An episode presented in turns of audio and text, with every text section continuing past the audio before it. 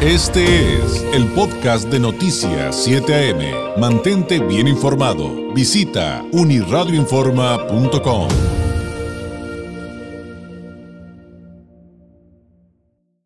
Le agradezco eh, su visita al arquitecto Jorge Alberto Gutiérrez Topete, director del Instituto de Movilidad Sustentable IMOS de Baja California, al estudio en esta mañana de lunes. Arquitecto, ¿cómo estás? Bienvenido, muy buenos días. Muchas gracias, David. Muy bien. Aquí con tu radio escucha. Buen día a todos y todas. Oye, cantidad de temas que tenemos. ¿Por dónde empezamos? David? ¿Por dónde empezamos? Y este y eh, obviamente le adelanto, no nos va a dar tiempo de resolver todo lo que todo lo que tenemos planeado platicar de movilidad, porque ya la primera sesión que tuvimos, pues bien nos explicaste y pudimos entender que movilidad no solo es transporte público. Así es. Es muy complejo, entonces hay, eh, parte de esto también es aprender.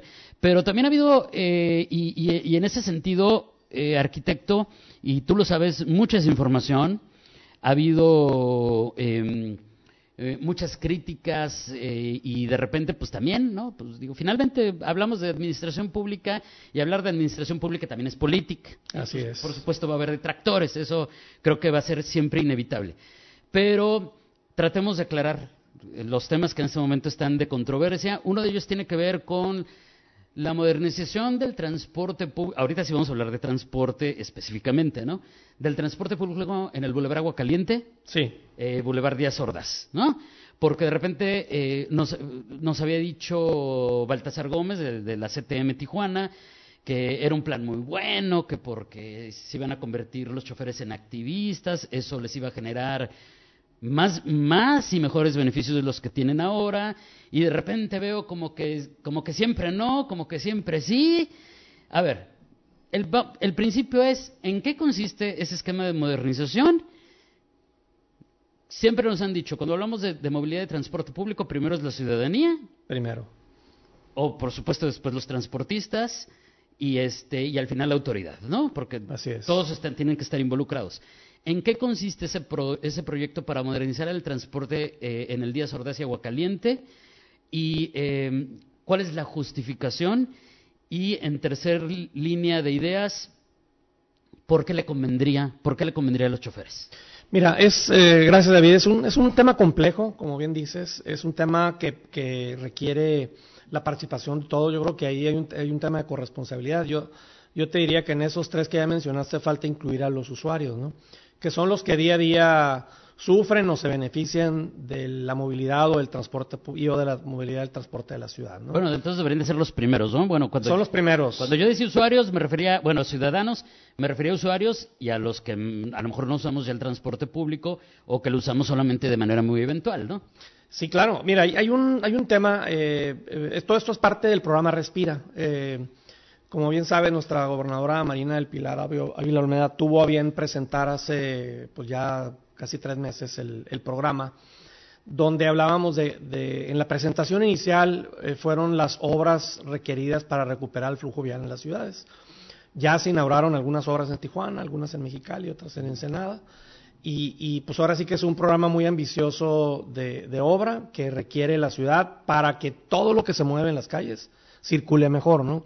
Incluido el transporte público. El transporte público es el mayor condicionador de la movilidad de las ciudades, porque con buen transporte público se, eh, eh, mucha gente a lo mejor puede optar por utilizarlo en lugar del automóvil, porque el problema que tenemos en ciudades como Tijuana es el exceso de automóviles, no es la falta de calles nada más, sino que es el exceso de, automóviles. Y mucho tiene que ver lo costoso, lo precario, lo malo que históricamente ha sido el transporte de la ciudad. ¿no? Entonces, en el, eje 2 del Respira es la reestructuración del transporte público ¿no? en, las, en las ciudades. Ya, ya estamos trabajando en Mexicali, eh, ya estamos trabajando en, Tijuana con este proyecto de corredor agua caliente, sigue Ensenada, sigue Rosarito. ¿no? Eh, obviamente Tecate, San Felipe, San Quintín, pues tienen otra, otra dinámica y una problemática diferente. ¿no? El eje 3 de del Respira tiene mucho que ver con el 2 y con el 1, porque es la adopción de tecnologías. Hay mucha tecnología para la movilidad, incluso eh, tecnología para muchos otros temas que suceden en la ciudad, lo que llaman las ciudades inteligentes, ¿no? Que Tijuana pues tiene que migrar a ser una ciudad inteligente en la que puedas planear tu viaje a través de una aplicación, en la que puedas identificar, como en la mayoría de ciudades del mundo, incluso ya Mexicali, las alternativas de transporte donde estás parado, cómo le haces para llegar transporte ¿Hasta, público. hasta qué hora va a pasar? ¿Hasta qué hora, a qué minuto o cuánto tiempo tienes en lo que, en lugar de estar parado en la, en la parada esperando que pase el transporte, a lo mejor te puedes echar un café a la esquina, ¿no? O sea, es, es como, como trabaja en las ciudades, ¿no? Y el cuatro es la recuperación del espacio público y el uso, eh, así como parques, jardines, pero también incluye la banqueta, las rampas para personas con discapacidad y, y espacios tan, tan olvidados en nuestras ciudades como son los paraderos. Eh, esa mala práctica de que el transporte público se para donde sea Exacto. para bajar o subir gente es parte de la problemática, ¿no?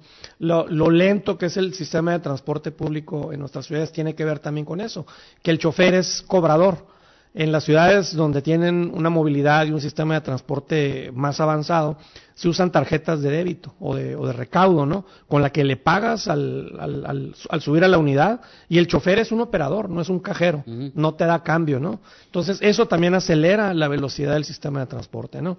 Además de que aquí en el corredor que hablas hay una sobreoferta, hay muchas más unidades de las requeridas.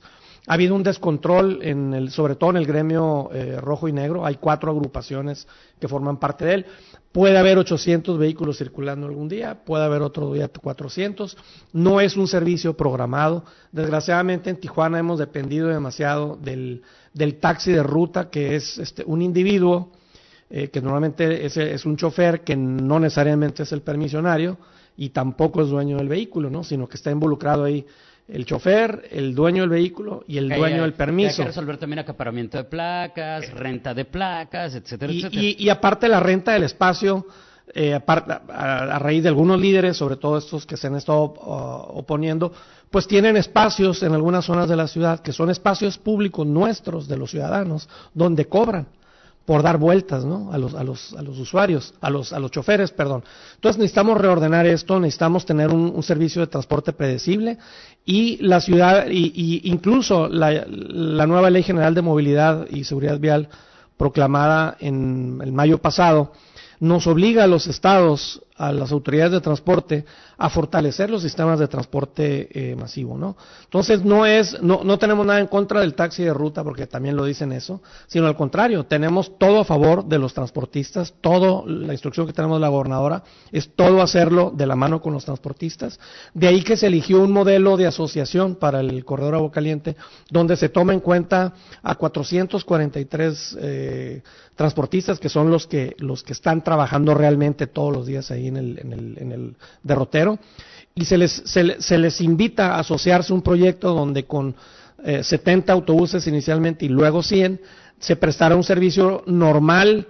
Eh, por normal digo que, cuando dice que va a pasar cada 15 minutos, va a pasar cada 15 minutos y a la hora que te dice el paradero, va a haber paraderos, va a haber espacios para que la gente eh, se haga el intercambio de una ruta a la otra del corredor agua caliente y donde están incluidos todos, están incluidos los choferes, están incluidos los dueños de unidades que no necesariamente tienen un interés directo con el, con el Instituto de Movilidad, sino que son inversionistas, eh, que, que serán se les dará oportunidad de circular sobre otras rutas alimentadoras al corredor agua caliente. Y, y ahora sí que es una propuesta, David, de esas raras de ganar, ganar, ganar, ¿no? Oye, ¿y de dónde crees entonces que vienen de repente los opositores? Que no son todos, hay muchos que ya están ahí aceptando, que de hecho ya hasta firmaron, según te, ya escuché, hay, te escuché recientemente. Ya más de 260 eh, adheridos al proyecto. Pero ¿y los que se oponen, de dónde crees que vengan entonces? Mira, yo creo que es de, es de la desinformación, eh, estos eh, dirigentes eh, les han sido opacos en, en, no pasarles la información quizá a sus eh, a sus agremiados, tanto a los choferes como a los permisionarios y a los dueños de unidades, porque al final, acuérdate que quien tiene un interés directo ante el instituto son los permisionarios, no, uh -huh. no, no, necesariamente los choferes y los inversionistas, ¿no? Pero aún así los hemos tomado en cuenta y hemos tomado en cuenta sus, sus intereses, ¿no? Yo creo que no han, no han sido informados, muchos de ellos se están acercando al instituto y, y muchos de los que están acercando, la mayoría, cuando escuchan la, la propuesta se, se adhieren al proyecto. En términos prácticos, para el lado de la ciudadanía, esto que nos acabas de contar significaría que ya no habría tantos taxis como quienes acostumbramos a circular por esa vía, este, que de repente tenemos 8, 10, 12 alrededor de nosotros, había solo un camión más grande, pero también la otra parte que es súper interesante es esas unidades que vemos, sobre todo taxis negros con rojo, como muchos ciudadanos que vemos que, que, que tienen así como que acaparado el bulevar en ambos sentidos, también van a medio llenar o van a veces vacíos o van, Van a veces semivacíos, con, así es, ajá. van con uno o dos, o sea, y, y- y aparte van peleándose el pasaje, que bueno, ese entiendo que sería otro tema. Pero, entonces, también eh, recuperar esto, como dices en alguna ocasión, un modelo exitoso de transporte es que además de que serían menos unidades, porque son más grandes y puede ir más gente. Y programadas, a horarios específicos. Y van a estar programadas. La idea es que vayan a su capacidad. Que no Exactamente. vayan- que no vayan a la mitad, que no vayan a una cuarta parte. Y eso es, es redituable y es bueno para todos. Y esa eficiencia es la que nos va a permitir liberar mucho del espacio y mucho del flujo del Boulevard Agua Caliente, porque el- mucho del problema del flujo de Boulevard Agua Caliente es esos taxis rojos que están detenidos en las esquinas, ¿no? Esperando gente, eh, peleándose el pasaje. Eh, también hay- tiene que haber un cambio eh, de parte de los usuarios, ¿no?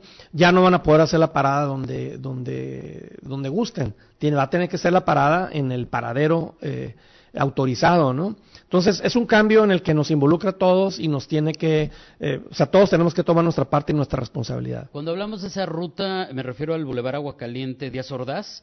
¿Qué otros problemas de movilidad hay que resolver? Porque decías, es que son muchas cosas. Una es el transporte público. Si nos enfocáramos solamente en ese bulevar, ¿qué otros pendientes habría ahí? Mira, el, eh, está el tema de, la, de los semáforos, ¿no? Creo que, que esa parte le toca al ayuntamiento. eh, Sobre todo en los últimos días ha habido, eh, ha llamado la atención de mucha gente en redes sociales eh, cierta eh, fenómeno de desincronización que se ha dado en algunos corredores de la ciudad. Creo que están trabajando con ellos. Hemos estado en pláticas eh, eh, vía WhatsApp con algunos de los responsables del ayuntamiento. Nos dicen que están trabajando en él. Y creo que también lo que, lo que nos falta es mucha señalización vertical, nos falta respeto al peatón, nos, nos faltan eh, Que eso más trabajar. bien lo hemos perdido. Ese lo perdimos por completo. Porque aquí éramos ejemplo nacional. Éramos unos caballeros en las Sí. calles, así es. Lo perdimos y, y, y, pues mantenimiento en general de las vialidades. El, este próximo 11 de, de- de octubre se instala en la Ciudad de México el Sistema Nacional de Movilidad, donde se está construyendo ya la nueva eh, política de movilidad nacional y donde, eh, fíjate, Baja California va a empezar a ser evaluado junto con los demás estados respecto a las metas eh, en muchos aspectos, en varios indicadores de movilidad, ¿no? Entonces tenemos que establecer esta línea base que va a involucrar todo esto de lo que estamos platicando, ¿no? El, el- O sea, te van a estar evaluando si, si estás cumpliendo con la ley, si estás cumpliendo con los proyectos, si estás ejerciendo el presupuesto adecuadamente, exacto. que tampoco haya subejercicio, porque mucha gente dice, ay, se ahorró, no, no se ahorró, es subejercicio. Eso es otra cosa, pero eso te- será tema de otra, de otra, de otra plática. ¿Qué hay? Y nos preguntan mucho de esto. Voy a cambiarte de tema, Sí. antes de- porque ya tenemos que ir a un corte, pero antes de ir al corte. Eh, salimos del tema del bulevar y nos vamos al CIT. Ha habido mucha controversia. Que si sí, que si no, que si fue boicoteado, que si no fue boicoteado. Más allá, todos, todos conocemos la realidad del CIT actual. Yo creo que eso no está sujeto a discusión. Lo vemos. Algún tiempo empezó a funcionar, parecía que iba, iba muy bien, yo lo usaba, yo disfruté de las maravillas de ese sistema y de repente se fue para abajo. Eso en resumen, eso en resumen. Sí. Pero la pregunta es, ¿qué va a pasar con el CIT? Mira, ese es un proyecto que sigue en manos del ayuntamiento. Como bien sabes, eh, cuando el, eh, vamos a decir, la rectoría del transporte regresó al Estado, porque estuvo con los ayuntamientos alrededor de 18, 19 años, fue estatal desde, desde el origen del Estado, ¿no? Y en el grueso del, del país, las autoridades de transporte son, son, somos estatales. Eh, ese sigue en manos del ayuntamiento, puesto que en el decimocuarto de, de la transitorio de la ley eh, de movilidad eh, comenta que, que- que el, el CID pasará al Estado cuando esté circulando eh, y, y operando de manera óptima. Entonces nosotros estamos eh, en- dentro de la agenda de trabajo que tenemos con el ayuntamiento, como bien sabes, firmamos un convenio de- de- por la movilidad de Tijuana entre el gobierno del Estado y el ayuntamiento. Es uno de los temas que tenemos ahí por atender. Entiendo que, que por ahí en la Secretaría de Movilidad es- están por, por eh, formular un proyecto para, para el rescate del CIT y pues como autoridad de transporte estamos eh, listos para coadyuvar. Arquitecto, tengo entendido, de lo que se trata es que conecte este tren que además va a ser eléctrico, ¿es, es- es correcto? Es eléctrico, sí es. El centro de playas de Rosarito, Bueno, es el norte, el norte de la playas entrada de norte, ajá, con la garita de San Isidro. con la garita de San Isidro. Y bueno, a, reserva de, que nos des la explicación eh, de, de, en, qué consiste el proyecto, pues de repente pues no falten que nos digan, ¿y por qué no va a pasar por esta zona? ¿Y por qué no va a pasar por tal? Es parte de, la, es parte del, de un estudio que define cuáles son las mejores rutas, que es lo que quiero creer, pero vamos por el principio. ¿En qué consiste el proyecto? ¿Por qué resulta beneficioso? Eh, y, por qué se van por eh, eh, ese tipo de, transporte para esa zona? Mira, hemos observado durante los últimos 10, 12 años cómo, cómo se ha venido colapsando la vialidad ¿no? en, en, la zona sur de Tijuana, zona norte de Rosarito. Como tú bien sabes, hay una, una necesidad cotidiana, ya no nada más de los fines de semana como el amor fue antes, ¿no? De los rosaritenses y los tijuanenses, de circular de ida y vuelta varias veces, a veces, hasta varias veces en el día eh, entre las ciudades, ¿no? Y luego, uno de los polos de desarrollo de vivienda más importantes de la zona metropolitana, pues es Santa Fe, donde viven eh, decenas de miles de familias eh, baja californianas, ¿no? Entonces, eso se ha venido, se ha, venido, se ha visto reflejado en las vialidades que nos conectan. Hay básicamente una, una carretera de cuota y una vialidad eh, eh, federal libre, ¿no? Que, ahora se ha convertido en el, en el Boulevard eh, eh, Cuauhtémoc, ¿no? Que están saturados en las horas pico, tú ves en la mañana, este, son horas gente como sufre, ¿no? Y luego el regreso es lo mismo, mismo caminito. Y luego también las otras infraestructuras, ¿no? Como el nodo Morelos, tú, ves cómo se satura, ¿no? Porque pues la gente sale de Rosarito y Santa Fe en la mañana, por ejemplo, hacia Tijuana, pero no todos van al centro, algunos van hacia las 5 y 10 y y otros van hacia, hacia la zona de playas, hacia fundadores, ¿no? Entonces ahí es como un tridente, ¿no? Donde se hace otro caos mayor al, que, al de todo el flujo vial. Entonces, eh, como bien sabes, eh, pues también el, el, espacio físico está limitado, ¿no? Eh, entonces la, la alternativa es elevar un tren eh, tipo monorriel, porque tiene que ser un, vehículo no de, no de vías férreas de acero, sino, sino con neumáticos, ¿no? Eh, con, hay, alrededor de 75 monorrieles funcionando en el mundo como transporte público, este va a ser el número 76, donde eh, la idea es mover 70 mil personas día sentido, o sea, 140 mil personas, y liberar mucho el espacio que requieren automóviles, transporte de carga y otro transporte público sobre las vialidades, ¿no? Sobre la carretera, que está muy limitado el espacio y no se puede crecer, ¿no? La idea son ocho, ocho, ocho bueno, dos estaciones y seis, eh, o dos terminales y ocho y seis estaciones intermedias. Sale de donde están las vacas, ahí entrando Rosarito, de, de la Jersey, ¿no? perdón, el anuncio. Todos ubicamos, está perfecto. y luego hacia el norte eh, está eh, Plan Libertador, que es donde está más o menos una tienda de materiales eléctricos por ese rumbo. Luego sigue hasta Santa Fe, que es una estación donde lo que se requiere, y, es, y ahí viene lo importante, porque dices, bueno, es que no pasa por donde, por donde vive la gente, ¿no? Bueno, ahí la idea es que, es que ahí va a haber una terminal multimodal donde la gente que vive en Santa Fe se conectará con otro transporte público a la estación, ¿no? Luego de esa estación está la estación Morelos, que es una estación donde se distribuirá el tráfico hacia las 5 y 10 o hacia playas de Tijuana, ¿no? Luego si se va por el libramiento hacia el oeste, se mete a fundadores, ahí hay una pendiente importante que librar, de ahí que ahorita se está haciendo las, las modificaciones a, la selección del material rodante, ¿no? Para que sea un vehículo que pueda superar esas, esas pendientes. Y luego ahí arriba, donde está un supermercado, sobre el fundadores, en el Rubí, estará la estación del Rubí. Luego de ahí baja y llegando donde está el parque eh, eh, fundadores eh, o la, torre Agua Caliente o el Salón de la Fama, como le quieras llamar, ahí estará la estación Agua Caliente y ahí converge con el corredor Agua Caliente. Luego se va por la Madero, entre segunda y tercera estará la, la estación Madero, que será básicamente la estación centro. La estación centro, que la, estación, del centro. Exactamente.